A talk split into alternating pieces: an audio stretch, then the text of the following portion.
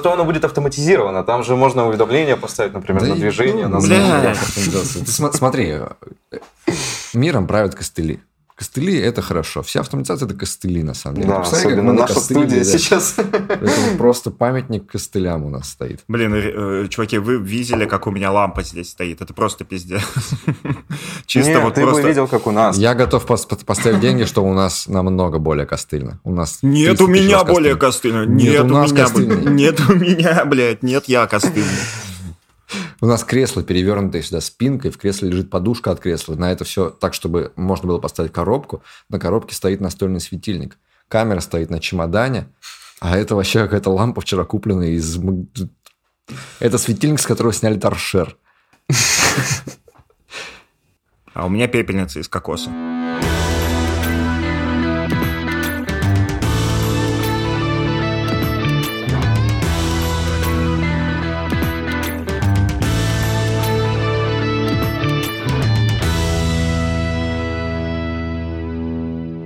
Помнишь, короче, раньше мем был Так, про 23-летнего сеньора? В нашей молодости еще. так. А, Тебе 21, да? Да. Он супер сеньор уже. Сейчас уже, видишь, это де- девальвация возраста сеньора идет. Да, да. Ну, слушай, здесь, с другой стороны, как бы и начал я в 16, уже коммерчески. Поэтому, Да. ну, А Это вообще совсем неудивительная ощутил. история. Ну, наловил. Я понимаю, что это неудивительно. Вот Вы мне, может, сколько сейчас угодно начинать раци- рационализировать, но, типа, я начинаю чувствовать себя суперстарпером в этот момент. Ну, я, правда, уже почти есть, как бы, но я такой, типа, Да почему почти? класс. Ты же Ну, пиздец пот- старый, потому тебе что, сколько э, там, 30... А я себе красную хуйня. черту провел в 35. Вот 35 я пиздец вообще, а я мне еще не 35. Так что я почти. А сколько тебе? Мне 32. Два есть такая цифра после уже 30. близко. Это типа, это считает почти 30, то же самое. Ну, 33 это уже ближе к 35, чем к 32. Это закат жизни. Ты, вот ты во сколько стал сеньором, Фил? Э, В 23. А, вот, вот ты по тому мему, да. 21 уже. Мы просто сидели в баре, он такой, типа, блин, я не представляю, как можно жить без своих там гигантских сбережений в долларах, без акций, без всего. Слушай, нет, на самом деле уже представляю, потому что, если вот, например, до 24 февраля а, самым надежным способом копить деньги были инвестиции, сейчас все, уже не так. Инвестиции, например, не вывести. Или там, даже если ты их выведешь просто на свой счет из вот брокерского, ты их не переведешь себе в другую страну. Либо А надо было быть, потому что криптоинвестором. это да. Здесь я тоже думал, что надо было делать так, но на самом деле паровоз был, я на него успел более-менее. Не все, но получилось вывести. Я думаю, большинство, кто хотел, тоже у них вышло.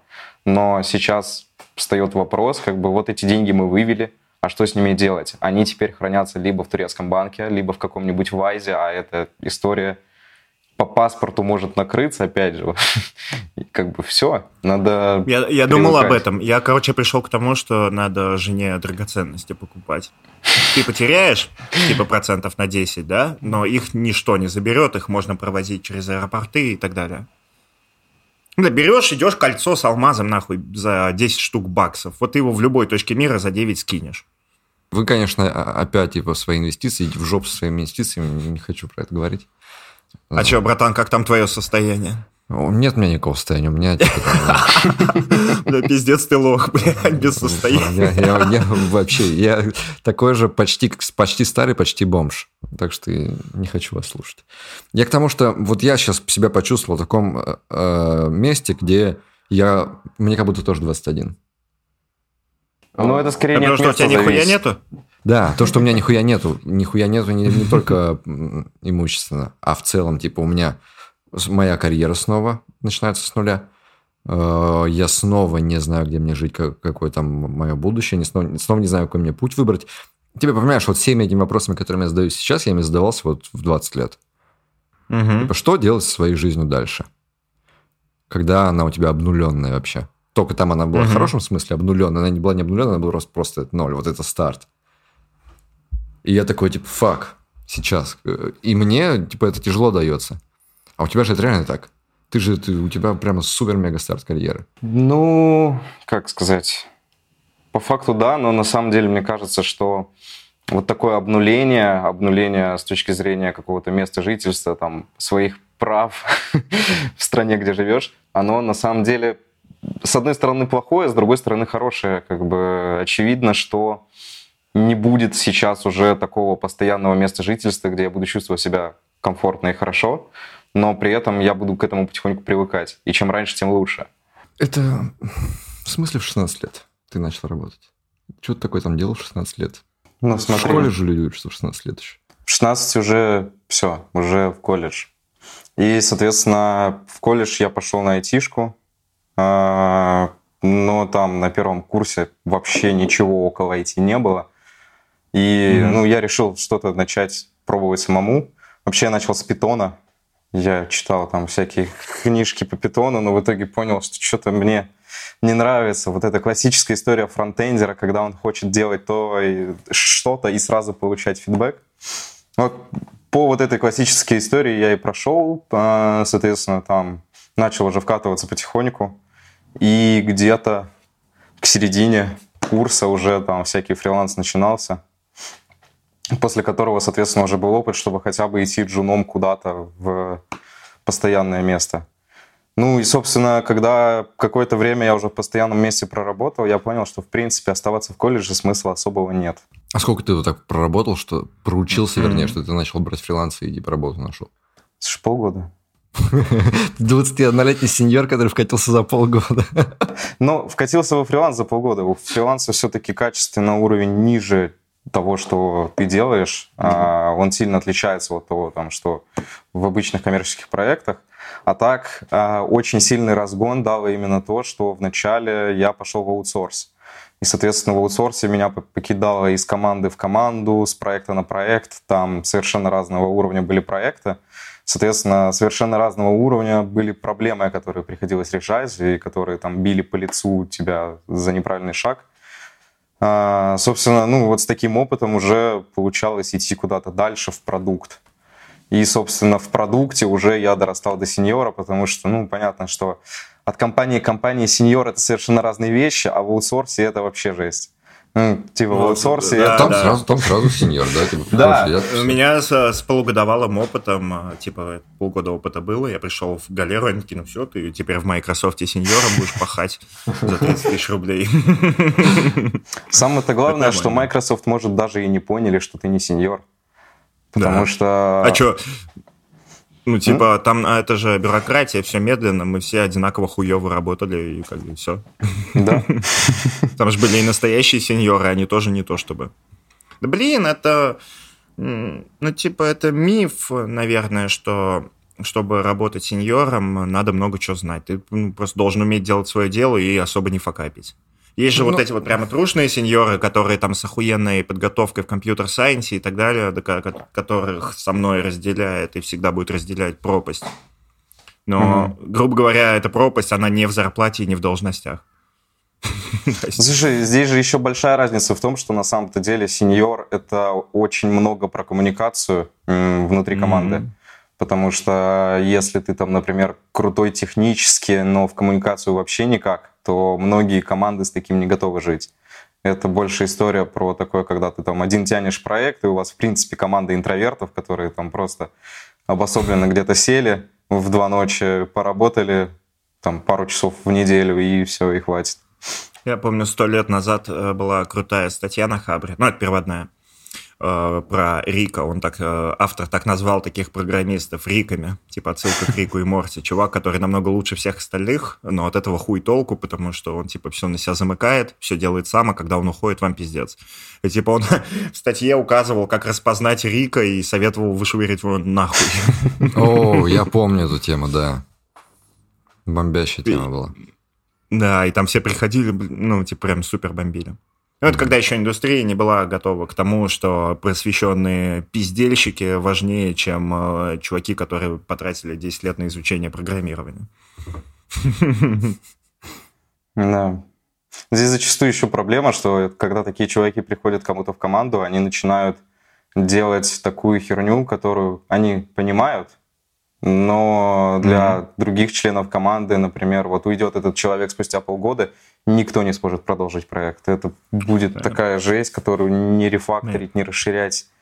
Я на самом деле как. раньше занимала такую позицию, ну, что типа на самом деле важно тимворк, э, важно быть э, нормальным человеком и так далее. На самом деле все великое в индустрии сделали вот эти вот рики, а такие, как мы, нихуя ничего важного не сделали и не сделаем. Так что, ну, типа какой-то C-Sharp пилит 6 человек, всегда пилило 6 человек, и вот они угу. такие.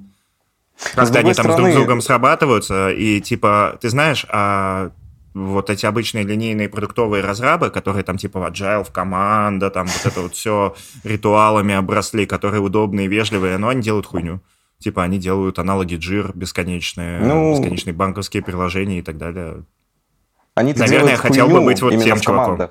Именно в командах, может, и делают хуйню такую, ну, которая особо никому не нужна, там, может, бизнес находит какие-то Э, бенефиты с вот этого продукта, но на самом-то деле суть в том, чтобы работать в продукте э, не сильно много инвестируя время, при этом чтобы все получалось, и тебе деньги там капали раз-два mm-hmm. в месяц. А остальное такое вот именно инженерное, мне кажется, это больше история про репутацию среди разработчиков, потому что бизнесу на самом деле совершенно похеру, что ты там очень крутой технический спец и можешь там писать библиотеки. Очень мало бизнесов, которым прям нужна своя библиотека. А, соответственно, вот open source для вот такого, он действительно очень крут. Здесь в этом-то и идея, что таких бизнесов мало, но типа они самые главные.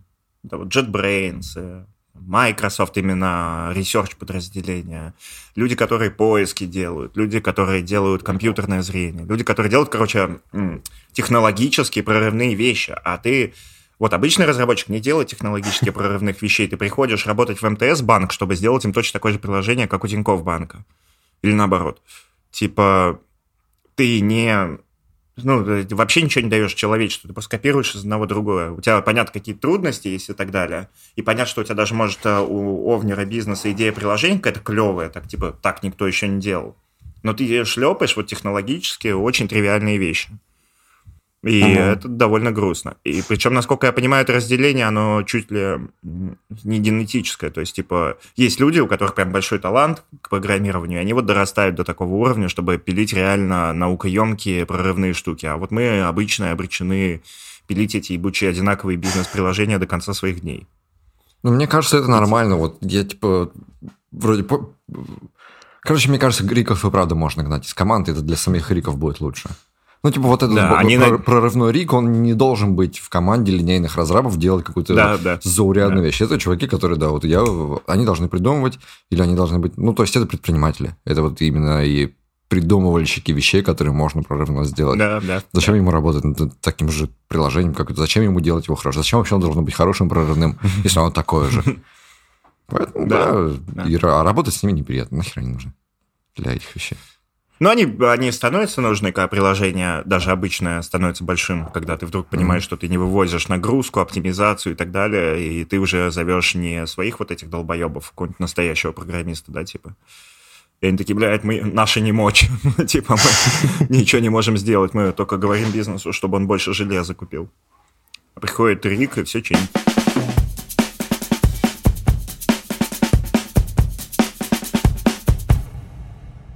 А сейчас наша совместная рубрика Selectel. Пэт-проект на миллиард. Я сейчас расскажу очередную прорывную идею для стартапа, а Фил и Саша Тугов и Selectel помогут понять, как ее разработать. И здесь нам очень повезло Selectel, потому что это провайдер, который поможет организовать инфраструктуру любой сложности и масштаба, подберет отличные облачные решения собственной разработки, поможет разобраться, как реализовать любой проект с технической точки зрения, с точки зрения безопасности, отказоустойчивости и прочего.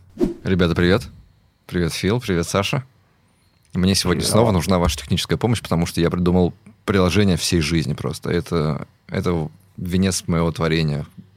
Полет моей мысли просто достиг таких вершин, что это останется в истории на века. Вы когда-нибудь играли в игры с открытым миром? Вот, ну, mm-hmm. там ходишь по карте, mm-hmm. и там куча квестов, да, вот ты видишь квест, mm-hmm. кому-то приходишь, там стоит человек и говорит, помоги мне, пожалуйста, сделать то-то, то-то, ты идешь, и так развлекаешься. Ну, и поэтому играть интересно. А жизнь стала какая-то неинтересная. Жизнь, вот ты ходишь скучно гулять, какая-то рутина, и поэтому тебе хочется поскорее играть, э, идти опять играть в игры. Поэтому я придумал приложение, в котором люди будут друг, друг другу помогать. Вот представьте, открываешь приложение, там карта, и на карте раскиданы квесты. Это люди попросили тебя о помощи. И ты сам тоже можешь попросить людей о помощи. Например, едешь на велосипеде, упал, вывихнул ногу, у велосипеда погнулось колесо, ты такой, что делать, что делать, ни велосипед не дотащить, не дойти. Заходишь в приложение, ставишь квест, пожалуйста, помогите мне, я упал с велосипеда, все такое. И люди, которые ищут квестов, ищут кому помочь, приходят к тебе и помогают тебе. Или идешь по улице, ты хочешь приключений и видишь квест. Пожалуйста, помогите, э, тут какие-то очень опасные люди стреляют у меня сигаретку и спрашивают, есть ли у меня рубль. И такой, пойду, пойду помогу человеку. И идешь на квест, а там, вот, пожалуйста, приключения. М? Мало того, что это геймификация реальной жизни, да еще это взаимопомощь. Люди начнут друг другу помогать. Жизнь стоит И платить э, нам за это бабло, я так понимаю. А, да, придется. Что поделать? Что поделать? Ну, хорошо, хорошо. Я думаю, идея полнейший отстой, но давай попробуем. В смысле? В смысле полнейший отстой? Это социально значимый проект. Проект, который сделает человечество взаимопомогающим друг другу. Слушай, ну вообще, на самом деле, когда застреваешь на своей тачке где-нибудь зимой, это будет очень полезная штука. Правда, я обычно просто вызываю таксистов и прошу помочь им. Но здесь вот да. Ну, а тут ты видишь, все, зашел, оставил просьбу о помощи и почувствовал себя немножечко в каком-то приключенческом мире. Ну, окей, окей, что делаем? Мы просто интегрируемся с какими-нибудь картами. Так. Э, делаем э, приложение бэкэндовое на C-Sharp. Вот.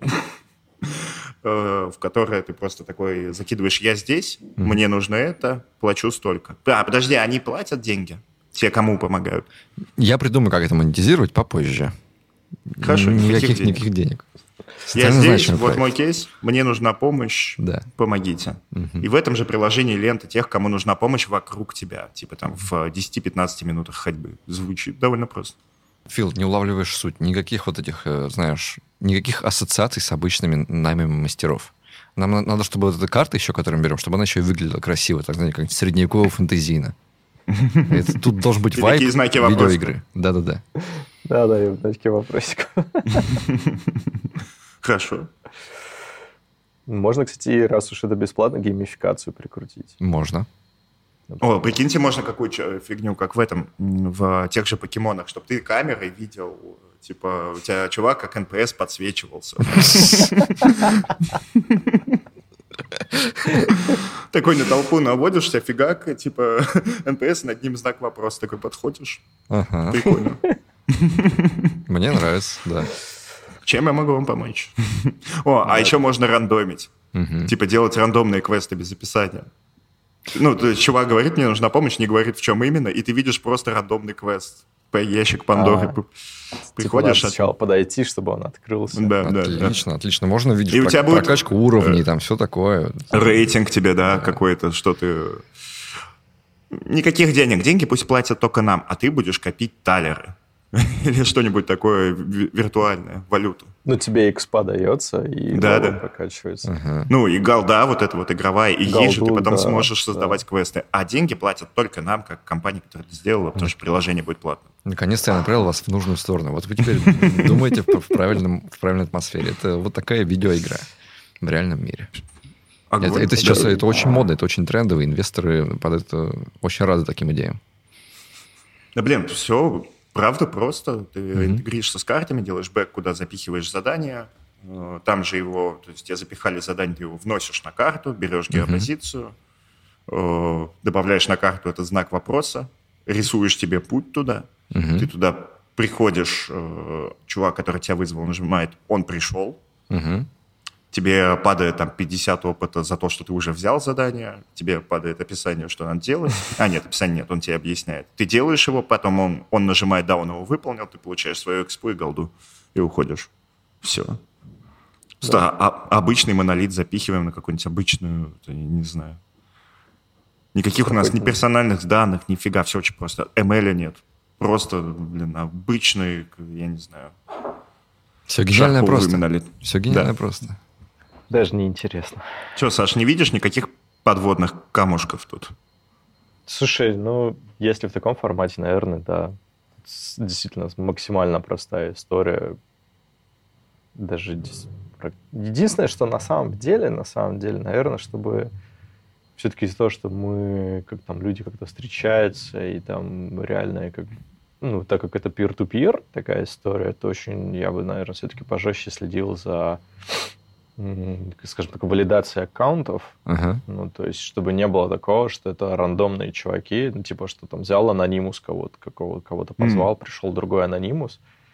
Вот это, наверное, очень такой тонкий момент, поэтому я бы на самом деле перед тем, как э, чувакам ну, как бы активировать их учетки, наверное, все-таки эту валидацию делал, что это не просто какой-то чел. Мы можем у себя это хранить от публично скрывать, то есть, да, для меня Мгм. это просто Петя Вася абстрактный, с какой-нибудь рандомно выдуманной фамилией, там какой-нибудь, Мгм. не знаю, Вася Давакин. Слушай, мне кажется, попроще. Как в видеоиграх. Ты не можешь на первом уровне взять квест убить дракона. На первом уровне ты можешь взять квест, принести э, там типа камень. Вот.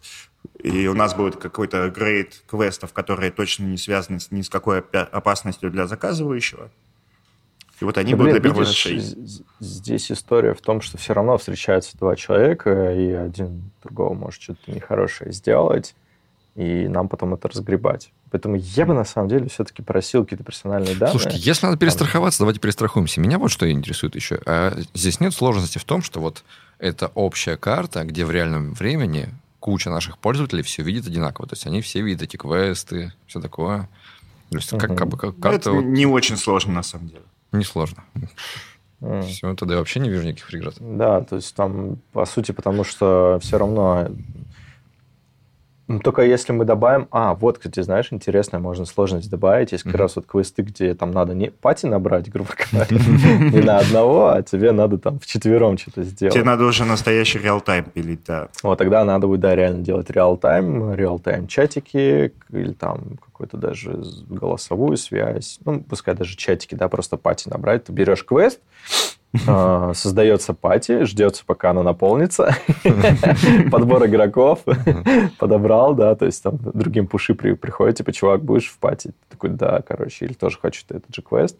Вам- У вас набирается пати, все, квест назначается на пати, и вы уже идете. Выталкивать машину из снега. Блин, я хочу Ну, поиграть типа в эту игру. того, да, помочь там бабушке расчистить двор, там, не знаю, Да, да, еще да. какая-то фигня, то есть, ну, это прикольно, это прикольно, можно Мгм. попробовать.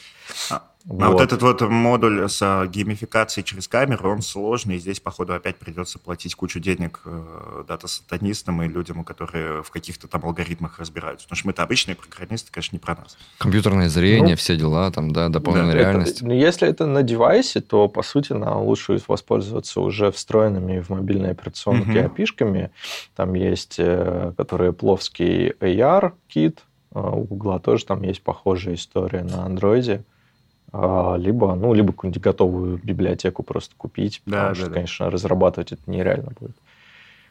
И Но вообще, я просто, к чему, я просто к чему вел про персональные данные. Я бы все-таки людей просил там какую-нибудь хотя бы там фотку там, прав водительских, либо, Мгм. может, даже паспорта, еще чего-то, и все-таки реально валидировать всех участников, потому что, блин, ну, кажется, это очень стрёмная тема, когда, типа, к тебе просто как-то анонимус приходит, и что-то, типа, причем ты как бы уже там раскрываешь свою реальную геопозицию, где ты находишься, и неограниченному количеству участников, грубо говоря, этой штуки, это не Смотри, такое это себе. первое решение. Второе решение, мы просто под- сделаем пользовательское соглашение на 50 страниц с мелким текстом, где говорим, мы вообще ни при чем. Ты сам с собой это сделал.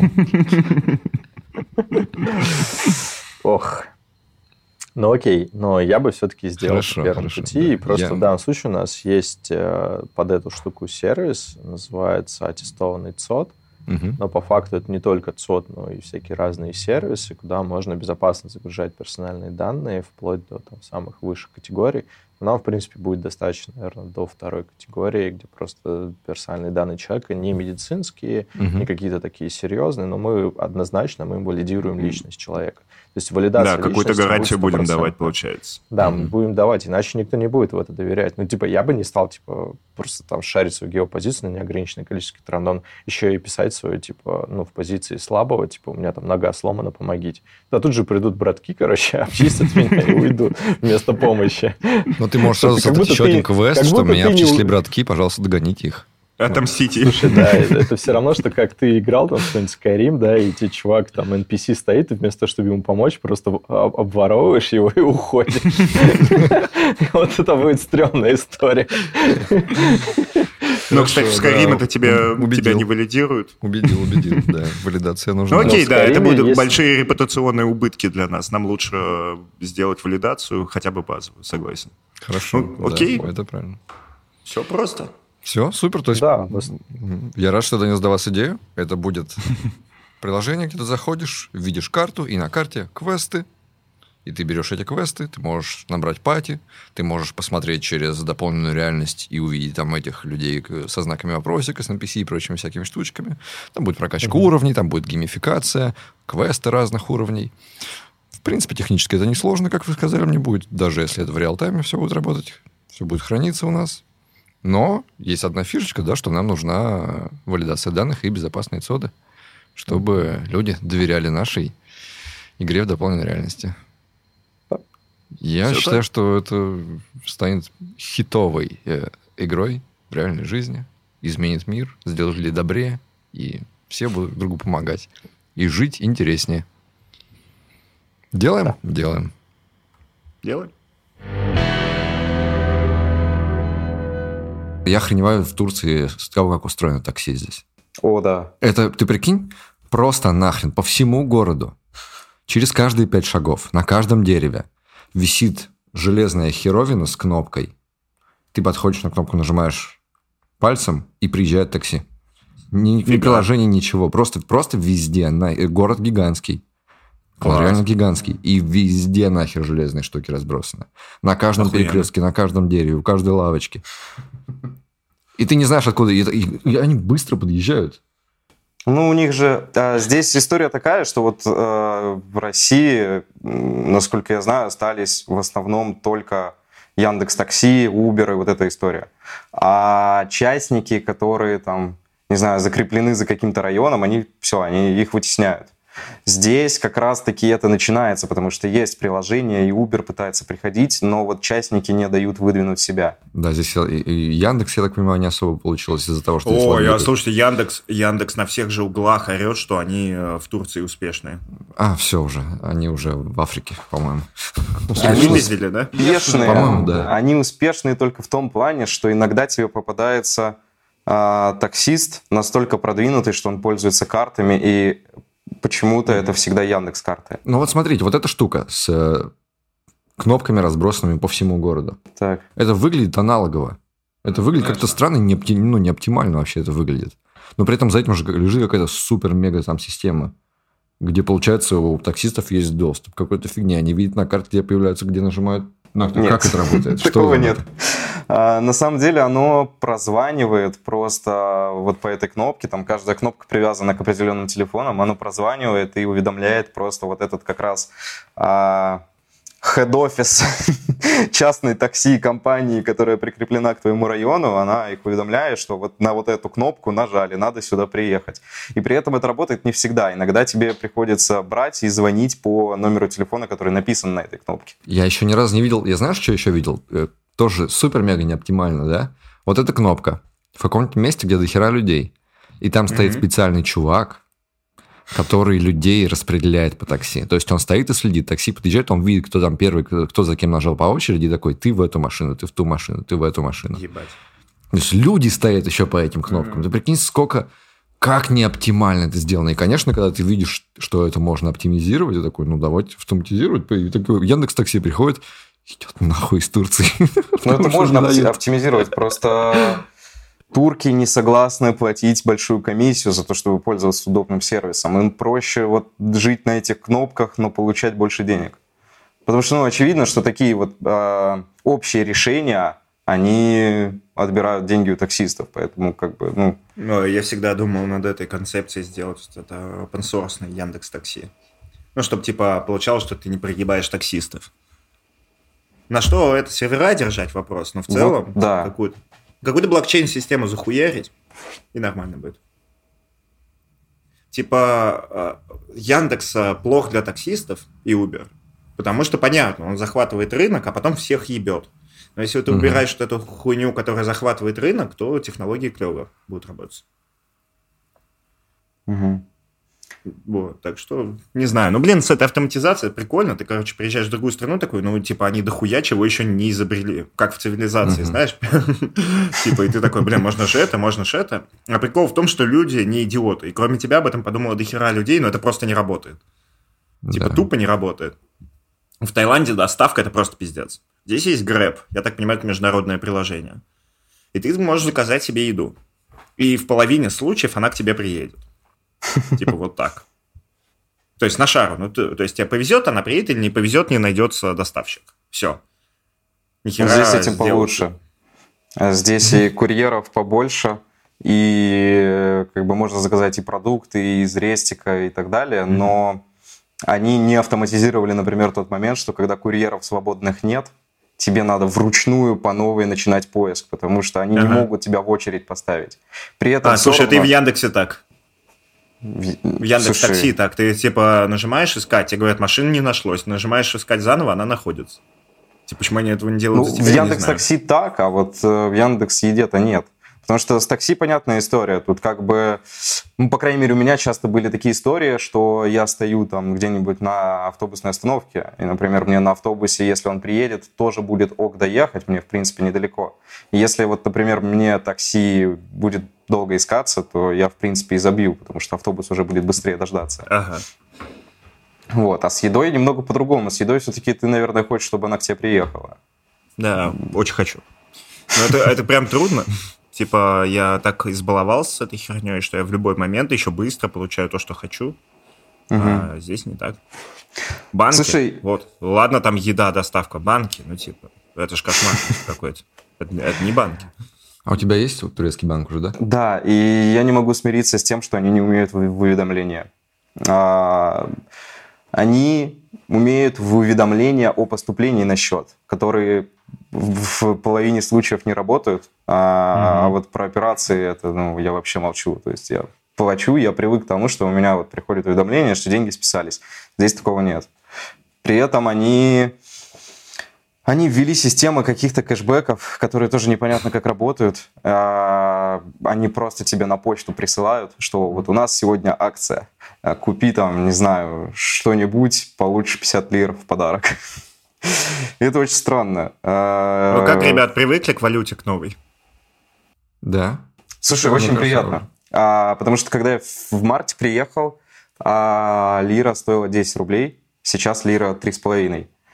И, ну, цены на все для меня лично, они упали, потому что вот как раз из-за разницы в курсе валют. И угу. очень приятно. По сравнению вот с тем же Питером, здесь все достаточно дешево. Вот, ну и по качеству, так, конечно, иногда проседает.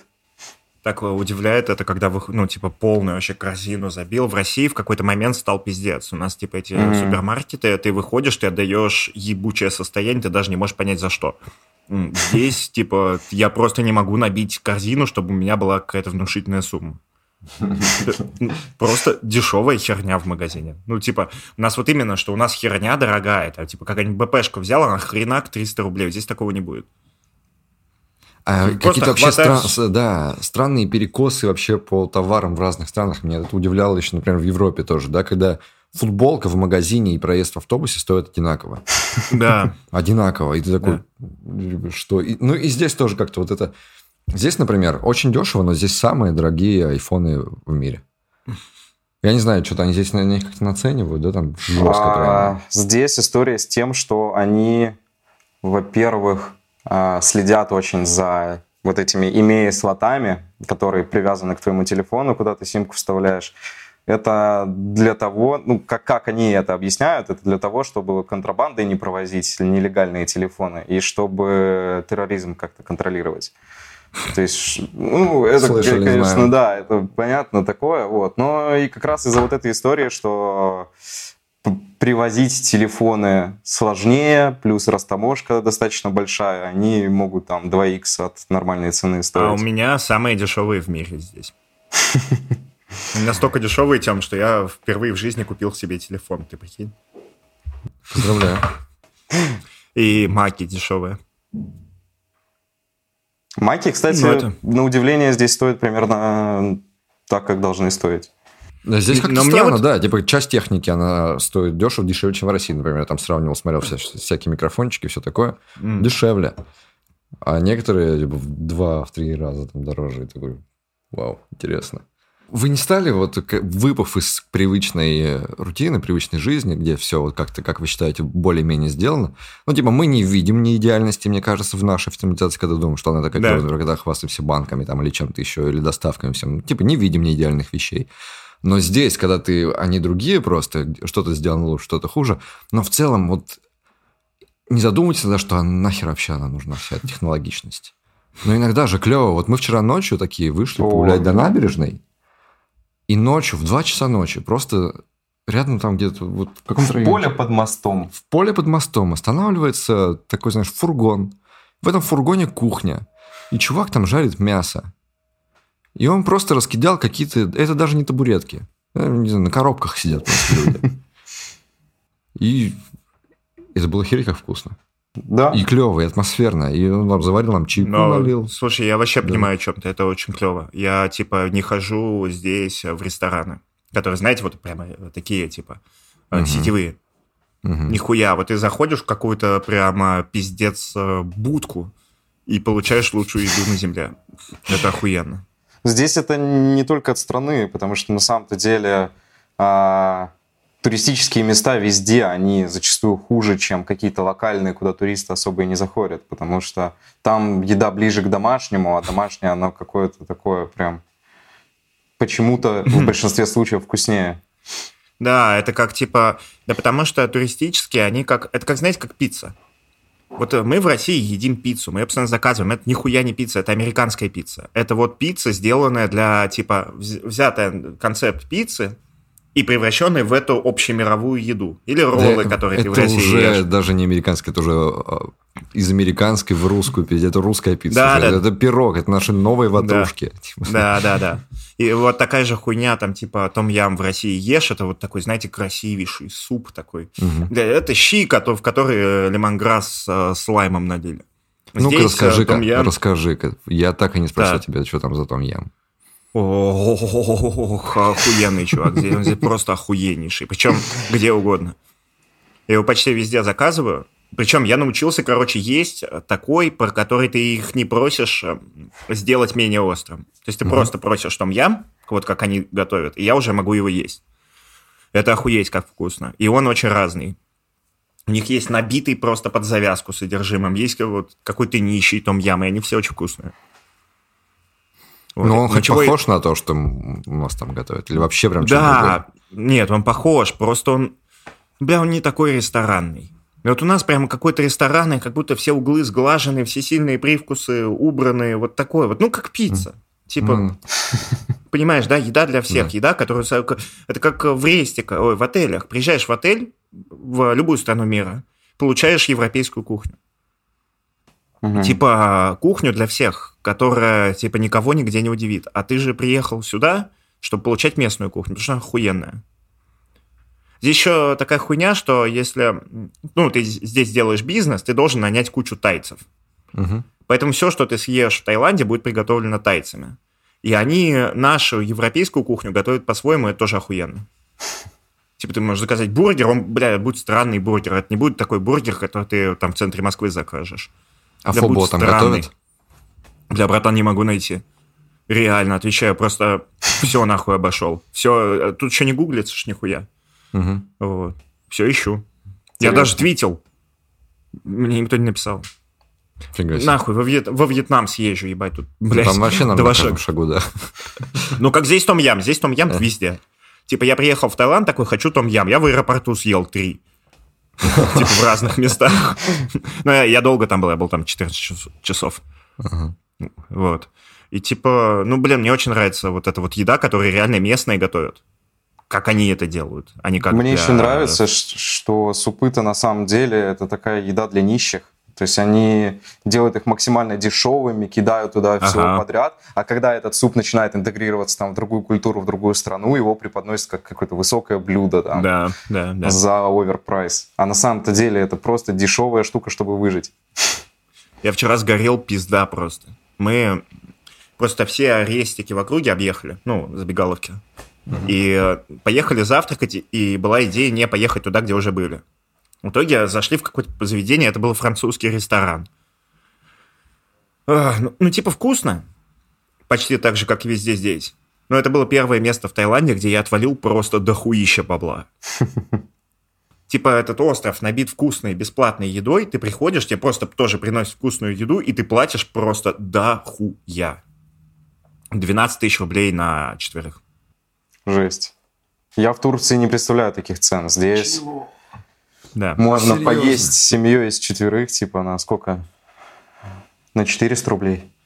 Ну, Да, самое да, дорогое, 500. самое дорогое, что я здесь поел за все время, это на, ну, сколько, на 700 лир умножим на 3.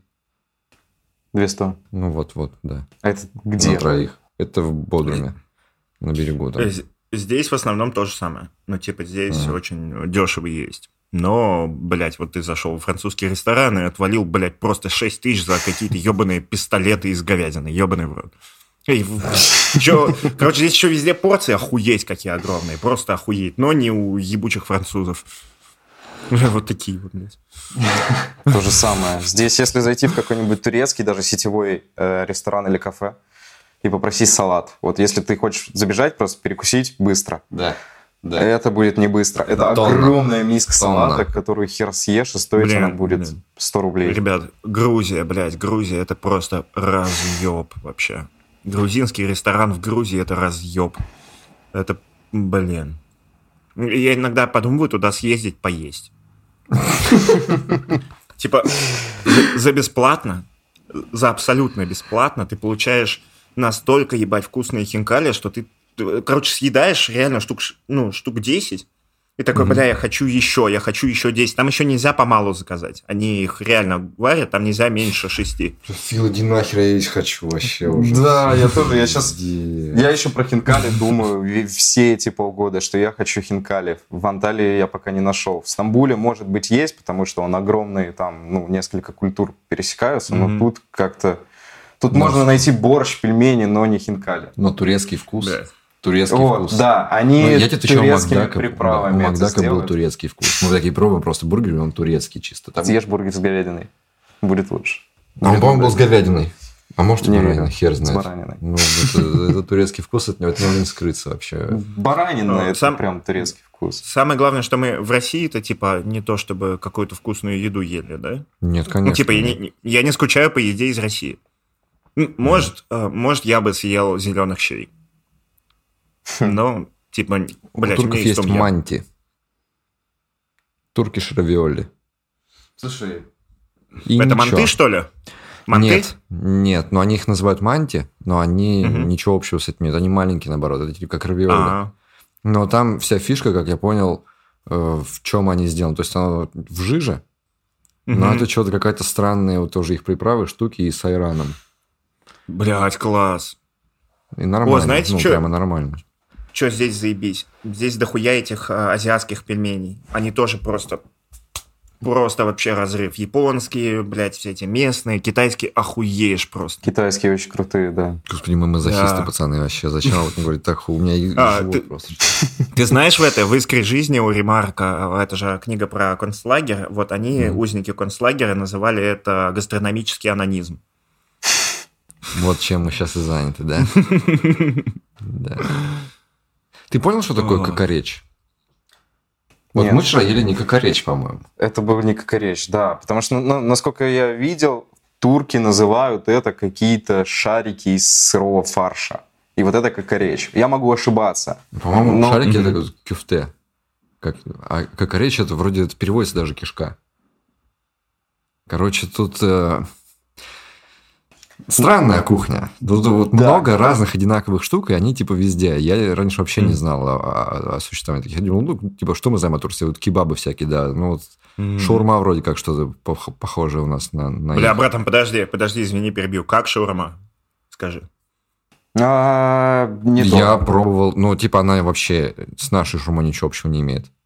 У нас появилось несколько мест, где похожее делать, но здесь это у него принцип совершенно другой просто. А, она вкусная или нет?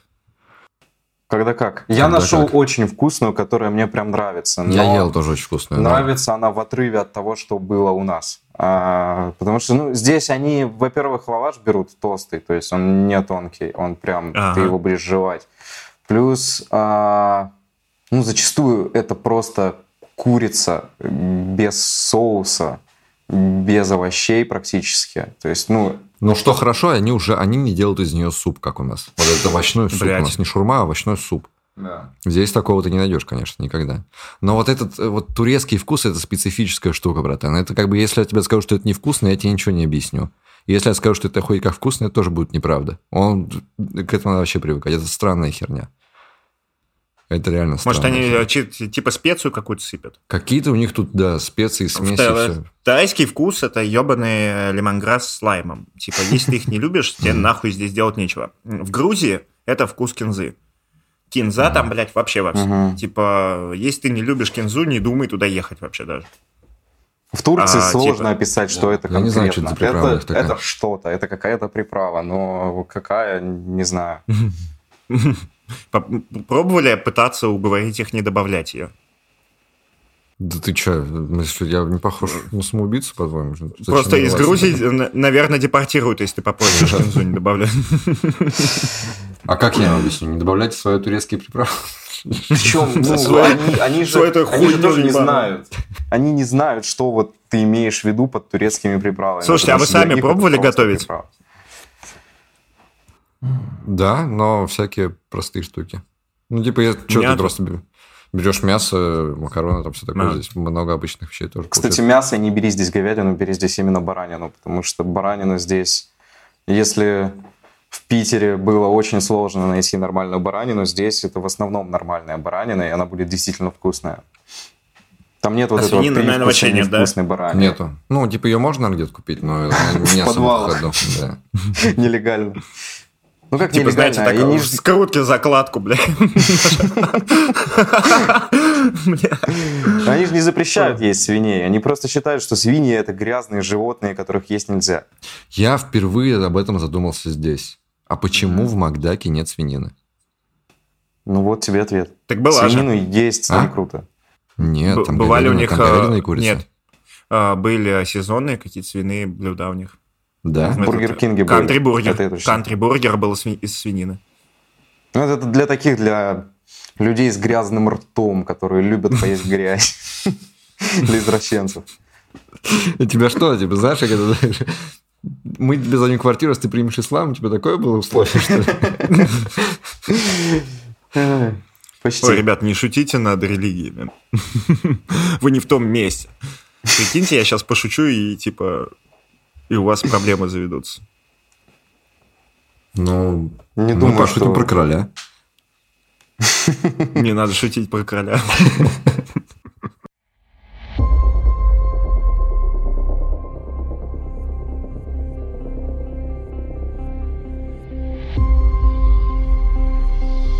Вы ведь знаете, я привык просто слушать, как люди говорят. Бобры, кстати, отстой вообще. Вилла убийца нанесла свой удар. Думал, что будет какая-то панкуха, а это какая-то хуйня. Желаю как могу, блядь. So these are my items to prove that I'm an interesting person. Вот они лежат, ссылка на них, ёб твою мать! Что вообще у нас происходит? Ой, бля. Ну, можно же сделать поинтереснее, нахуй. Как вообще оказался в Стамбуле? Реально был случай, когда мне рассказывали, что сом съел мальчик. Нахуя? Да не, знаю, знаю. Все, заебал. Слушай, блядь, мою подводку.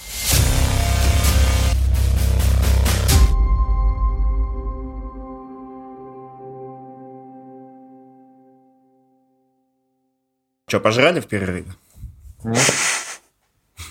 А я сожрал, короче, этот э, местный фастфуд, типа такой, знаете, ролл треугольный, и, и который просто берешь из магазина и жрешь. Какая здесь культура вот такой еды, это пиздец. Здесь продаются БПшки, которые можно залить холодной водой, и они станут горячими. В магазинах э, краны, чтобы заварить БПшку. Типов БПшек миллиард. Просто можно только их есть, короче. Стоит Я бы ноль. так и делал. На самом-то деле Да. э, это очень развито вот в восточных странах. Там Китай тот же самый, они питаются очень много вот этой всей истории. Потому что, ну, огромный выбор, и оно иногда по вкусу и качеству даже не уступает там Да. обычно приготовленной лапше там, и так далее. Я не знаю, что там с полезностью, но вообще я физически себя чувствую просто идеально. Я сплю, короче, часов пять. И мне охуенно хватает. Постоянно плаваю, жру, что-то вообще клево. Похмелья нет. Это странно, когда, типа, там, где я нахожусь, миллиард тысяч плюсов. Ну, то есть это намного... Эта страна просто объективно в 100 тысяч раз лучше, чем Россия. Вот. Не хватает там каких-то доставок, банков, но в основном, ну, типа, в целом она в миллиард раз лучше. А ты все равно грустишь, ку- скучаешь и ноешь. Еще вот эта хуйня самая главная с эмиграцией. Вот самое главное. Ты чужой. Может быть, где-нибудь в Словении ты бы чувствовал это мало, но ты был бы. Я чувствовал и в Грузии, потому что я не грузин, я типа русский. Здесь особенно. Я никогда, никогда, никогда не буду здесь своим, мои дети не будут своими, и даже дети моих детей не будут своими. Если я вдруг останусь здесь навсегда, я буду обречен на вот это вот... Типа здесь нельзя интегрироваться. В принципе нельзя. Наверное, можно в иммигрантских странах, типа Америки, да? Но... Ты куда хочешь дальше? Все равно же это хаб перевалочный, да? Ну, Пока Португалия. Вот. Но на самом деле, если говорить про вот эту тему чужого, а, как бы, ну, получается так, что я и в России-то не особо чувствовал себя своим. То есть там ты тоже по факту чужой. А если ты с чем-то не согласен, то все, ты, ты чужой. Нет, это не- немножко передергивание. Есть такая риторика, что в России просто людей не любят. Ну, типа, да. Но чужой это когда ты э, въебываешься, в тебя въебывается таец на машине, приезжает тайский полицейский и говорит, он прав. Без исключений. Понимаете? Ну, это, чужой это... это, понимаешь, это тоже какое-то твое переходное состояние, попадание в новую среду, типа, это тебе чужое. Неизвестно, Нет, что нет. будет, неизвестно, что будет дальше. Ну, потому что, Он ну, прав, блин, потому ну, что он тут- Он прав не потому, что ты, типа, какие-то правила... Ну, а там будет он прав, потому что он брат мента, или потому что он Ну, кому-то ну, сказал, брат «Ты мента это очень ты». понятная штука. Ты можешь стать другом мента, ты не можешь стать тайцем. Слушай, здесь на самом деле а, вот эта история, пример, который ты привел, здесь по-другому. Здесь ровно наоборот. Если ты проезжаешь через какой-нибудь контрольный пункт, тебя смотрят паспорт, видят, что ты не из Турции, и езжай дальше. То же Ага. самое, если какой-нибудь ДТП, там, царапина на машине, они даже не придут смотреть, они просто тебе вот выпишут, что да, это зафиксировано, иди там отарендованные страховку как бы Ага. закрывай. Ну, здесь такое же. Я имею в виду, когда у тебя конфликт с местным. То есть, понятно, для туристов все упрощенно. Потому что они типа туристы. Но когда ты свой туризм переделываешь в жизнь, ты понимаешь, что ты типа пиздец как поражен в правах. Это еще здесь поражен. Не поражен ты будешь в странах, которые эмигрантские, где не туристы, а типа на тебя смотрят как на мигранта. Но там другая хуйня. Мгм. Мне правда кажется, что типа в долгосрочные штаты самые заебись, потому что едешь в эту Калифорнию, ты айтишник, ты вот прям свой. Ты- Там все такие же, как ты. С Португалией Вот. сейчас то же самое, на самом деле. Да, да, вот Лиссабон, он очень сильно номадский, туда едут со всего мира, и там очень много айтишки, там повсюду, куда бы ты ни зашел, там в любой бар, Мгм. почти все будут говорить про IT. Вот. Айтишность это- как вторая национальность, да? Да, это с одной стороны хорошо, но с другой стороны эти же айтишники, которые приезжают вот в города и начинают своими деньгами разбрасываться айтишными, они завышают цены, например, на аренду, на какие-то услуги, и из-за этого местные страдают. И тут как раз может начи- на- начинаться такой конфликт местных с айтишниками. Который как бы Это- и так это у нас прикольно. есть. Вот, но не, мы не, его самое смешное-. Самое смешное это мигранты, не айтишники из России. Типа, вот они-то нас ненавидят. Я тут э, с девчонкой разговаривал тоже, русская. Она такая, блядь, здесь везде с а, русских дерут деньги. Я такой, да завязывай, блядь, что они тут дерут? Типа здесь ни, все нихуя не стоит. а короче, ну для нас ценник больше, чем для, для местных. Но просто ценник настолько маленький, что ты такой, блядь, ну охуенно же. Типа на тысячу баксов можно как король жить. Мгм. Вот. А переезжают люди, у которых тысячи баксов нет. Ну ладно, на тысячи нельзя, на три можно. Вот, а трех у них нет.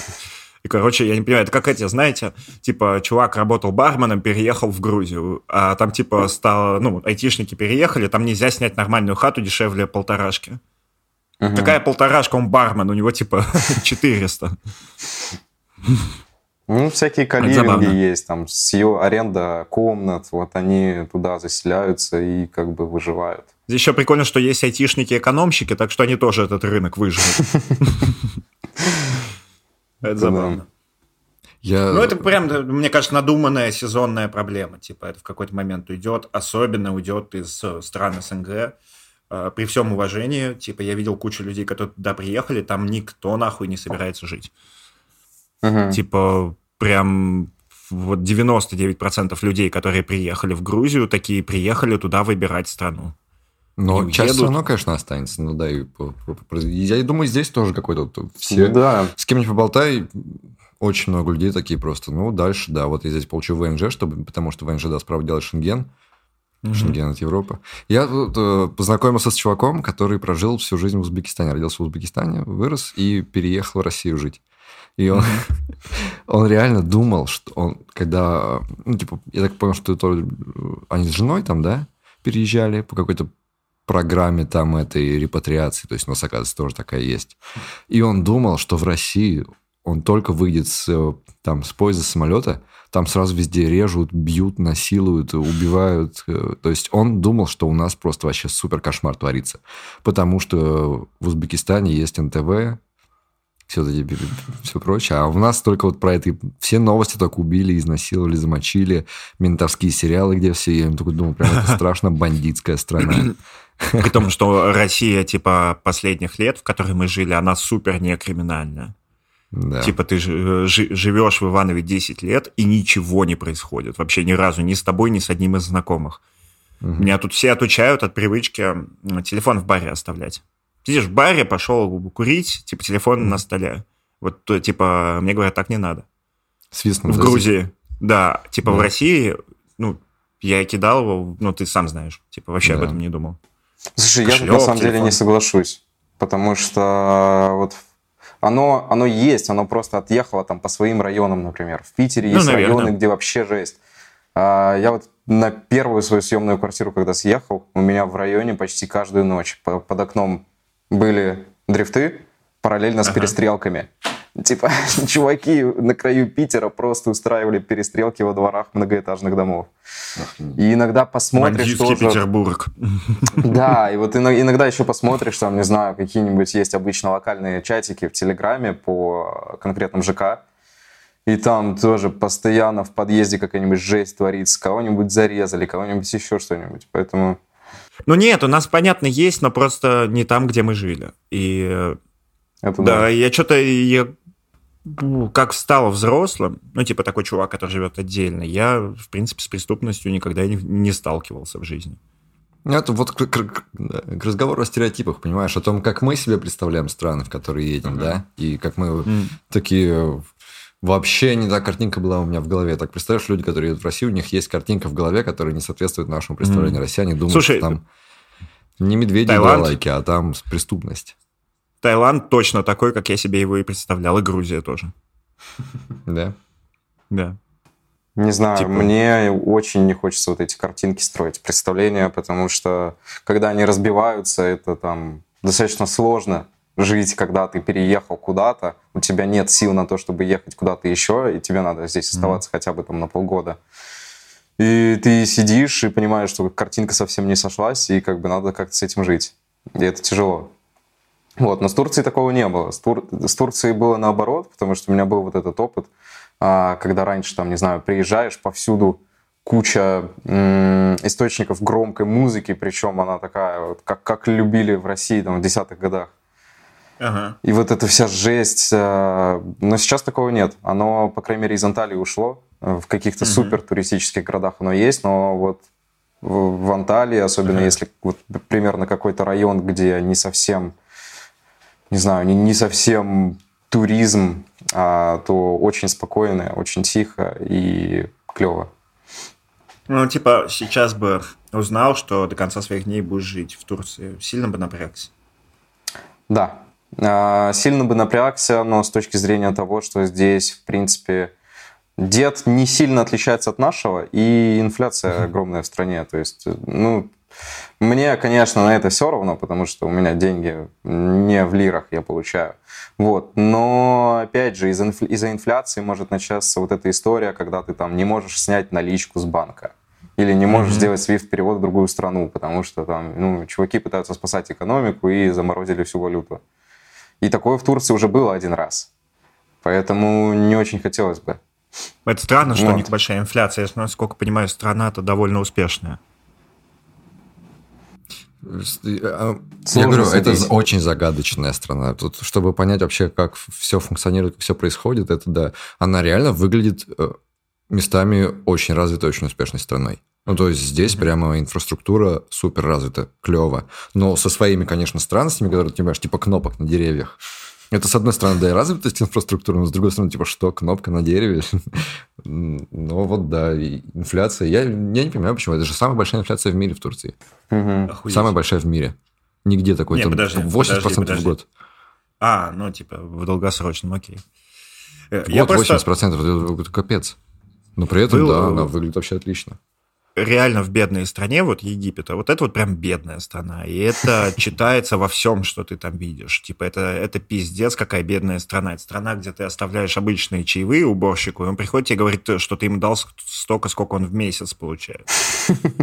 Типа, и вот с их инфляцией было бы понятно, почему в Турции так хз. Мгм. Она же такая, Ну, в блин, Турции нельзя сказать, что она бедная. это, страна, да, она не выглядит бедной страной из-за этого. Как Да. бы это не то, Но что сразу инфляция равно, есть. равно бедной. Но инфляция, Инфляция капец. есть. Капец просто. Если бы я узнал, что я останусь навсегда в Таиланде, я бы в принципе, в принципе, более-менее спокойно бы отнес. Я как-то отп- я понял, что я уехал из России, я хотел жить там, и типа теперь так же хорошо, как было, не будет эмоционально. И я такой, ну, блядь, лишь бы не было совсем плохо. Вот. А нет такого ощущения, что, знаешь, мы... Вот все эти потрясения уже... Я не знаю, что должно для нас быть каким-то сложным решением. То есть оно настолько... Ну вот я сейчас прям чувствую себя каким-то немножко освобожденным от этой сложностью. Через... Я, Ага. Для меня как будто бы случилось то самое страшное, чего я очень боялся. Я Ага. без всего, абсолютно никак не застрахованный, никак ничего, я оказался без своей прошлой жизни в новом месте. И вот эти как бы разговоры, ну, здесь инфляция, да и хер с ним. Ну да, Ты в такое дерьмо в такое дерьмо угодил. И тебе, в принципе, с дерьмом ты дальше и дальше и дальше придется справляться. И какое бы оно ни случилось, ты вдруг, оказывается, для себя понял, что его можно вывозить. Да, вот э, опять же, та же самая история, что если бы не случилось ничего, я бы очень долго откладывал переезд. Э, Я все равно хотел бы переехать, но я бы это растягивал максимально, потому Бля, что... как же вам везет, а? Ребята, которые реально хотели переехать. Ну, Типа, я Слушай, дохуя таких э, ну- читаю, вижу, у меня прямо, ну, типа, полное недопонимание. Потому что они такие, блядь, я всегда хотел переехать. Они переезжают, и их проблема в том, что им пришлось резко переехать. Или не туда, Мгм. куда хотели. А типа, моя-то проблема, что я, блядь, не хотел переезжать. Я хотел так ездить куда-то там на- надолго, да, отдыхать. А типа, идеи в голове не было переехать. Еще проще пиздюкам, как ты, да? Типа в 21, наверное, легче на такое пойти, чем в 35. Конечно. условно. Так тут еще и отпускает тот момент, что у меня ни квартиры своей, ни дома не было. Я жил в съемной квартире, и как бы здесь в этом плане сильно ничего не поменялось. Еще То поди есть я, детей нет, я да? как жил в съемной, так и живу. Ну, конечно. Бля, пиздец, вообще, ты прикинь, братан, без детей, нахуй, такой, блядь, вообще, что хочешь, что и делаешь. Чего хочешь, что делаешь? Вообще никаких проблем нет. Хочешь работаешь, хочешь туда идешь, хочешь сюда идешь, хочешь не работаешь, вообще полная свобода передвижения. так Кире завидовал, когда у него жил. У него, типа, ни, ни детей, ни девушки, куча денег осталось с работы, и, и работы нет. Он, типа, просто, блядь, с утра встает, такой, блядь, что поделать? И, типа, и так у него каждый день. И, типа, он никому не должен что-то куда-то сходить. Вообще, вообще просто ничего не должен. Я сижу такой, блядь, лох. Типа... Потому что Кира старше меня. Опять айтишник выебывается, что живет в Таиланде, и ему плохо из-за детей, которые тоже живут в Таиланде, и, в принципе, денег на все хватает. У меня в Иванове была няня, а здесь я еще не успел ее нанять. Неужели кому-то может быть так же плохо, как мне? Ладно, соглашусь, да, тут убедил. Тут В понимаю. полном говне. На самом деле я живу сейчас немножко в кредит, то есть я типа трачу больше, чем получаю. И пока я не решу эту проблему, мне будет очень плохо. Ну, у меня какие-то деньги накоплены, я там еще подзанял, Мгм. там, типа, и так далее, и так далее. Здесь ко- кое-что поднялось, кое-что опустилось, такая хуйня. Но, типа, надо мной топор. м- Мутит тенки. Здесь еще вот купил, кое-что продал. Лично мне Там очень влево, приятно там было и переезжать, и вот это очень сильно упростило принятие всей этой ситуации, что в Турции раза в три дешевле жить, чем в Питере. И в плане аренды, и в плане продуктов, и всего остального. Прям, не знаю, даже учитывая, что я достаточно финансово грамотный, я в Питере откладывал там вот это все, в Турции вообще не надо стараться, чтобы это делать. Ты просто получаешь деньги, тратишь, у тебя в итоге остается там 90% от твоей зарплаты, оно идет в накопление. Просто потому, что ты не успел их потратить. Их как бы можно Смотри, какой Тёма потратить. грустный сидит, смотри. Ну, слушай, за- заведи ребенка, потратишь 110%. Бля, я тысячу баксов за сад отдаю в месяц. Тысяча баксов. Мощно. Типа, да, ну, типа, пиздец. Ну, Да. можно, можно ребенку квартиру снять, мне кажется, примерно. Я, кстати, я задумываюсь об этом. Да, вот ей 4 исполнится, я думаю, пора. Съезжать. Все, О, выросло. Кстати, э, этот отцовский лайфхак. Берешь с женой, создаешь группу в телеге. В этой группе н- начинаешь созвон, видеозвонок. Ставишь ноут со спящим ребенком, в любой момент можно подключиться к звонку и посмотреть, все ли нормально. В принципе, метров на 700 от дома можно отходить, она проснется, ты успеешь прибежать. Вообще неплохо. И ни в чем разбираться не надо, не надо никакое ПО ставить, нихуя, просто звонок. Причем, если бы ты от себя звонок начал, то она бы не смогла к нему потом присоединиться, если отключилась. Если он в группе, вообще в любой момент. Вообще. Я ну, так, э, у меня тут бар, типа, в э, 700 шагах, и я вот так в него хожу. Как же странно эти лайфхаки звучат для людей, у которых нет детей. Фига, я вот все думал, а как бы так провернуть? Блин, Фил, вообще спасибо. Ну что, Андрюх, рассказывай, зачем жить? О, хороший вопрос. А, Я, конечно же, не додумался о нем подумать, но, наверное, так и оно и интереснее. Никто не додумается о нем подумать Да. А, Вообще, на самом деле, в текущей еще ситуации, а, которая сложилась, там, а, жить для того, чтобы что-то построить или внести какую-то идею, что-то после себя оставить, это странная немного вещь, потому что, ну вот, что-то произойдет, у тебя не получится, и в итоге окажется, что жизнь ты прожил зря. Если вот именно судить из вопроса, а зачем жить, и вот если ты для себя отвечаешь, что что-то оставить, что-то построить, то, ну, все.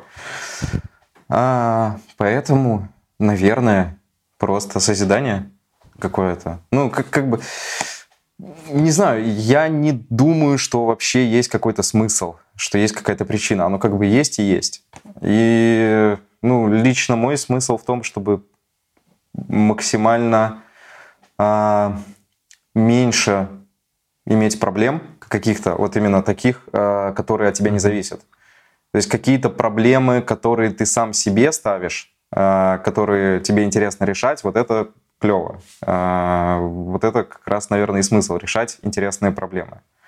Мгм. Просто смотри, когда говоришь, что ну, типа, смысла, наверное, вообще в целом нет, Мгм. то это же такой, такой вывод, который тебя ставит абсолютно перед двумя равноценными выводами. Что как бы получается, если смысла нет, то и жить незачем, то и жить зачем, и жить незачем. То есть, когда смысла нет, тогда зачем?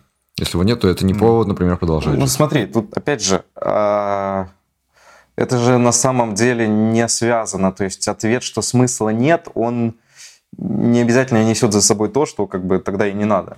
Потому что, ну... Он скорее, да, он же про то, что нет какого-то единого правильного, который ты должен найти. Ты, типа, можешь Да. выбрать любой. вот. Мне больше другое понравилось, что ты сказал, типа, э, страх э, прожить жизнь зря. Вот, вот что Мгм. есть. Типа, э, многие говорят, когда их спрашивают, зачем живешь, они говорят, потому что страшно умереть. И это правда. Ну, Всем умирать страшно. А еще тебе страшно прожить не так, но ты не знаешь, как так. Но не зная, как так, ты все равно находишься в том состоянии, что ты пиздец, как боишься не угадать. Вот прикиньте, ты дохнешь, и тебе говорят, для братан, нет. А, Нет, нихуя. То есть, ты умираешь, и тебе говорят, вот правильно это было вот это. А ты выбрал не то, ты не понял. И вот этот страх, он правда есть. Я, конечно, никто нихуя ничего не скажет. Ну но да, ты же умираешь такой, щас- ну, ну не так и не так. Типа, если смысла нет, ну хер с ним. Ну, не- ну, неправильно. Это, это э, зависит от того, что они с тобой за это сделают, во-первых. А во-вторых, э, нет, и я просто почувствовал, что у меня правда очень сильный этот страх прожить зря.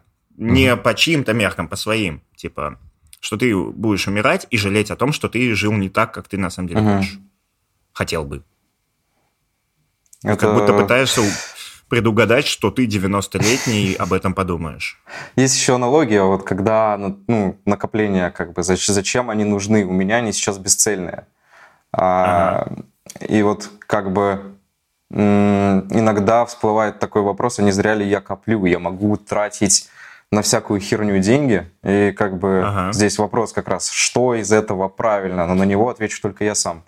На него никто другой не ответит, потому что, ну, come on, контекст разный, э, в голове мысли тоже не все выходят наружу. Ну да, это, наверное, знаешь, при, при любом образе жизни, который какой-то становится сложным, например, копить сложно, да, финансовая грамотность сложно, спортом сложно заниматься, здоровое питание. Это вот типа, сложные образы жизни, которые ты себе должен отвечать, ну а стоит ли оно того? А не зря ли это делаю? О, оно и наоборот ведь сложно. А, то есть а, у меня на обратная ситуация, нихуя не коплю. Ага. И мне сложно, из-за этого я переживаю, что, типа, может быть, надо копить. Я себе говорю, бля, я не хочу, типа, в 40 лет жить хорошо за счет того, что, м, типа, в 20-30 я себя ограничивал. И, Ну, это нормальная логика, сойдет. Она, конечно, блядь, очень поверхностная. И наоборот, тоже логика. Я не хочу в 40 Мгм. остаться ни с чем э, из-за того, что я э, всю жизнь сжег за 20 лет. Вот, типа, и бухаешь тоже. э, Я очень много бухаю. И, конечно, я переживаю, что я, типа, у себя будущего в кредит беру. И Ну беру порядочно. И, короче, спортом заниматься тяжело. Забить хуй на свое тело тяжело. И ты всегда себе объясняешь, что ты что-то, ну, типа, пытаешься доказать, что ты правильно выбрал. Придумаешь какую-то логику, там, типа, идеологию, может быть, даже. Как, знаете, эти веганы, которые такие, типа, я хочу дожить до 110 лет. Вот Топ-1 вопрос, который им задают в ответ, типа, нахуя? Ну вот как раз э, то, что ты сейчас рассказал здесь, оно очень хорошо ложится на то, что смысл в жизни э, в том, чтобы найти для себя какую-то идеологию, которая вне зависимости от контекста, вне зависимости от того, что ты делаешь, а, Ага. как-либо тебе осмысливало то, что ты делаешь. То есть вот как раз вот этой... Ну, чтобы она все, типа, встроенная теории, все было, и ты такой, типа, свою систему ответов на нерешаемые вопросы Мгм. создал. Знаете, есть такая Это- краси- красивая популистская херня, что вот живи одним днем, да. Вот пусть каждый день будет Да. как последний. Вот они такие, вот Ага. сегодня кайфуй. Меня в ней бесит то, что ты, ну, такой, хорошо, я буду кайфовать сегодня. Вот сегодня я буду жить хорошо, не думая о том, что будет у- у Артема завтра. И эта сраная идеология разбивается об то, что завтра наступает всегда. Ты сегодня живешь последний день, а завтра, а он не последний, и он не последний, и он снова не последний. Это как чуваки, которые, секта какая-то, которая там ждет конца света, раздали все свое имущество. Типа у них в идеологии то, что нельзя попасть в загробный мир богатым и с имуществом. Ты Ага. должен все раздать, все распродать, потому что когда будет судный день, за это спросят тебя, сколько у тебя есть всего. И вот они все распродали, собрались в бункере, конец света не наступил. И вот они каждый день Блин. ждут, что он наступит, что это было не зря, что они все это сделали, а он все не наступает, Блин, и не наступает, и не Прикиньте, наступает. как э, просто было жить египтянам в этом плане. Ну, когда ты абсолютно уверен, что у тебя просто подготовка перед настоящей жизнью, ты должен прожить ее хорошим человеком, типа вообще не подвергаешь сомнению. Типа у них же прямо полностью религия, культура была построена так, что настоящая жизнь загробная. Это хуйня. И, и они верили в это, и верили сильно. Ты типа, живешь такой вообще не паришь, что у тебя есть ответ на все вопросы. Неоспоримый. И мы тут как ебланы, типа. Хуй его знает, что будет. Отстой. Все плохо, а дальше нахуй еще хуже. будет. Талент, боль. Мне очень понравилась вот эта мысль про созидание. Ну, то, что сейчас, я думаю, что сейчас хорошее время для созидания. Как раз, может, не для самого созидания, но, по крайней мере, сейчас точно хорошее время, чтобы задуматься о том, что созидать и как созидать. Пускай там воплощать попозже. Но вот это, знаешь, созидать, чтобы оставить что-то после себя в этом мире, Мгм. это же на самом деле супер атеистическая идеология. Потому Мгм. что, когда ты атеист, когда ты типа, не веришь во всякие эти сверхъестественные загробные миры и божества и прочее, прочее, ты же понимаешь, что кроме этого мира вообще больше ничего нет. Мгм. И что даже когда ты в нем не существуешь, важно то, что в нем существует. Мгм. И вот эта Ну, это херня... с точки зрения религии важно. Я что говорю, что просто это тоже, да. Но просто когда говорят, знаешь, люди такие, что, ну, если ты не веришь ни в какую загробную жизнь, то какая разница, что ты после, после себя оставишь? Ведь ничто не вечно, все Мгм. не имеет смысла и все такое. всё А, я это- понял, о чем ты, да. А Как бы нет ничего более важного, чем этот мир. Он единственный, и он самый важный, и вот Мгм. важно именно в нем оставлять. Ну, даже если ты умрешь, и и, типа, ничего не будет, просто придешь в какашку в землю, в воздух, в молекулы и все такое. Это как муравьи думают, что их вклад в муравейник чего-то стоит. Как бы этих муравейников на самом-то деле до хера. И муравьев до хера. И все они что-то делают. И, тут- он, он стоит, ну, типа, нет ничего важнее этого муравейника. Ну, потому да, что это но это единственное, же- что существует. Это в масштабах муравья. А есть масштабы поболее, пошире. И тут как бы, ну, тоже в- такой вот вопрос восприятия меня всегда интересовал. Типа, а, муравьи же, по идее, они не ощущают и не видят вот нас. Потому что мы слишком большие, чтобы они нас воспринимали. И то же самое мне очень интересно, что типа, а вдруг у нас так же? Что есть что-то больше, что мы просто не воспринимаем. И вот эту историю, если раскручивать, то это прям можно очень глубоко уйти. Ну, это как, э, знаешь, история с круглой землей, да, что мы, типа, достаточно долго на ней жили, не подозревая, что она такая, Мгм. потому что это слишком масштабно для нас. Или там с Луной, с условной, с космосом. Но мы же вроде как-то продвигаемся в этом. Мне кажется, э, муравьи за пару тысяч лет не сильно продвинулись в, э, типа, рефлексии насчет окружающего мира. Это точно. А мы продвинулись. Еще какую-то тысячу лет назад мы были уверены, что нас держат три кита. Мы, типа, идем вперед, есть прогресс. Надо нарезать на спринты, и все будет хорошо.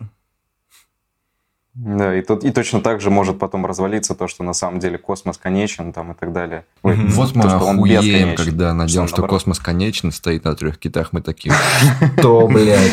Прикинь, на таких гигантских вселенских китах просто, исполинских, необъятных, с размером там с три галактики.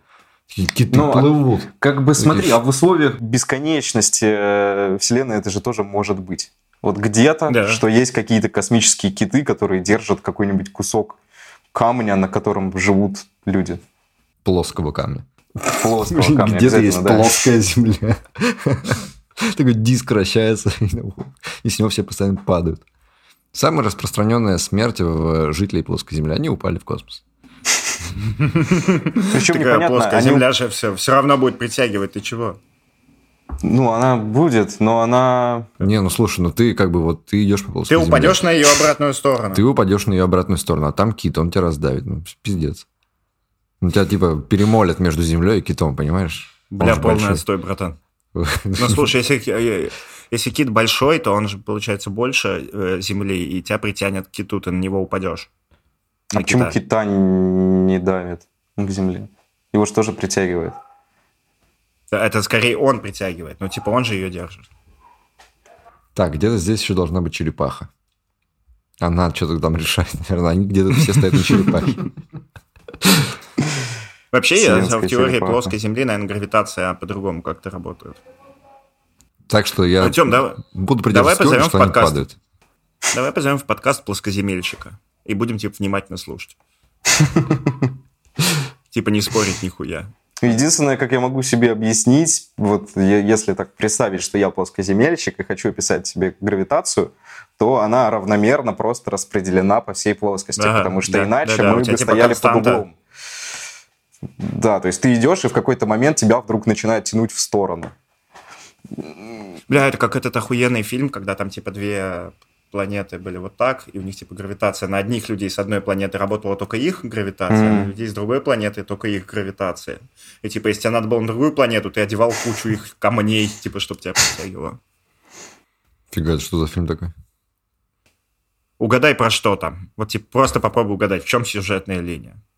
Любовь. С Чувак разных с одной земель. планеты влюбился в телку с другой, да. И теперь он собирает камни, да, что ли? Ну и Неожиданно. все, и фильм уже стал не такой уж и крутой, да? Не такой уж и крутой, абсолютно. А там еще была корпорация, у которой было здание между планетами, и вот она типа всем этим рулила, заправляла. Вот если бы там было как город и город, типа произошло преступление на одной планете, обвязали камнями с другой планеты и выкинули. Ну, типа полицейские с одной не могут попасть на другую, и в итоге непонятно, как это расследовать. Да, слушайте, я вот сейчас подумал, этот мир вряд ли бы сработал, да? А прикинь, ты можешь протаскивать камень, типа очень тяжелый камень с другой планеты, и использовать его потом как лифт. Ну, скорее не как лифт, а просто как вот эти же камни с первой планеты. Было, было бы классно жить и задаваться реально такими вопросами, чтобы вот это, знаешь, типа вот, вот это серьезные вопросы, о которых стоит думать. Как работает, например, портал в, в этом Stranger Things, помнишь, там смотрел? Мгм. Где они пролезают Бля, в портал? братан, брат, Upside бля, down, братан, и без спойлеров. Бля, ты взял за спойлеры. Да, блядь, ну что с тобой не так? Ну, не смотрел я Вообще, последний а он, он постоянно, он постоянно говорит, что я что-то спойлерю, когда вообще ничего не спойлерю. Пошел нахуй, я тебе сейчас, блядь, замьючу. Мне еще очень понравился... а, Давай что-нибудь по-настоящему проспойлерим в отместку и скажем, вот это спойлер. Лежать плюс сосать. Можно, знаешь, жестами начать показывать. Что нас зовут Хулио. Мне очень понравился вот а, аналогия с вот этой историей про две планеты с разной гравитацией. Видос есть а, о том, что будет, если вот взять два портала из портал и один засунуть в другой. Так. Он телепортируется. А, Он выйдет из себя же. Ну, типа, они А, просто типа там- порталы, которые связаны, да? В один влезаешь, в другой Да, вылезаешь. да, вот эти как раз И ты берешь этот да. выходной, запихиваешь во входной. Мгм. Там и- либо есть точка, в которой а, он просто застрянет, потому что упрется там в какую-нибудь часть, ну, в какую-нибудь плоскость, на которой он находится, потому что без плоскости чисто по- пока никак не представить. Слушай, Вот, мне а- кажется, там а, в коде портала должен быть if, который это просто хендлит, и ты, получается, ну просто просовываешь его, и с ним ничего не происходит. По-хорошему, да. Потому что иначе это Иначе нет. Нет, слушай, а, а если Ну, нет подожди, ну, такого, ты то он же... из чего же он выйдет, получается, если ты его туда Да он ни из чего не выйдет, он ни из чего не Он выйдет, у упрется. тебя будет overflow. У Упрется. тебя будет overflow. Да. Не, нихуя, вот эта система, которая просчитывает, что должно происходить, если не сделать э, ограничения, она просто будет бесконечно просчитывать и уйдет в stack overflow. И а, Вот так. как это физически будет выглядеть? Вот портал, в который входит, вот портал, с которого выходит. Портал, с которого выходит, что, не попадает в этот портал просто или Ну, что? Он у тебя залезет в него, и там нахуй и останется, потому что он не сможет просчитать, что будет дальше. Черная дыра. Зависит от того, как портал работает. Если портал работает так, что я всовываю руку, и у меня рука уже, пока я сам Да. не прошел, с другой стороны портала, Да. тогда будет один сценарий. А если я перемещаюсь только после того, как сам залез, то другой. Нет, вот именно рука. и- Именно рука, дыра в А, пространстве. ну да, там которой- просто будет... Тогда, блядь, слушай, интересно. Он тебя, наверное, не засунется туда, что ли? У тебя засунется часть портала, а... Ну, то есть, да, он просто пропадет, скорее всего, там. Ну нет, смотри, вот у тебя... Просто пропадет. Ну, А, типа, ты- да, ты будешь засовывать его в этот портал, но ни- ничего ниоткуда вылезать не будет. Вот что будет. Ну это если внести ограничение. Если его не внести, Нет, то а если, оно- не вне- если не внести, тоже будет то же самое, потому что он тебя не сможет рассчитать, откуда вылезет. Ну подожди, смотри, там же попадают не только вещи, но как бы вот этот свет информации. То есть портал, в который входит, все, что ты в нем видишь, это то, что ты видишь из портала, из которого выходит. То есть ты уже Ну, мы что-то предположим, видишь. что Да. он поглощает свет. И он, ну, просто это материя, которая... Упрощаем, значит, задачку, да, поглощает свет. Потому что если свет, то это Портал уже... из портала не поглощал свет, там было видно, что происходит. Потому что, глядя в портал, в который входит, ты видел дырку из портала. Ну, со светом, мне кажется, будет так же, как вот, например, если кучу зеркал поставить и э, источником света в одно зеркало посветить, оно же в итоге рассеется совсем.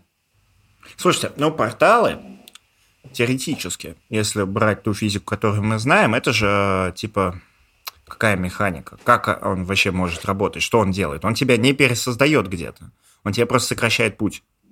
Мгм. Это примерно то же самое, что если у тебя есть коридор, какой-то коридор с двумя дверьми, да, Мгм. И ты берешь дверь и запихиваешь э, в входную или выходную дверь. Берешь, утаскиваешь из коридора и запихиваешь в входную. Она так, блядь, в коридоре останется. А, еще же есть эта механика этих, блядь, кротовьих нор. Но они типа сокращают путь, это все не портал. Мгм. Это типа уменьшение расстояния. А есть а, вторая механика порталов, когда ты, блядь, засовываешь объект в портал А, и у тебя в, в этот исчезает, в портале Б генерируется точная копия.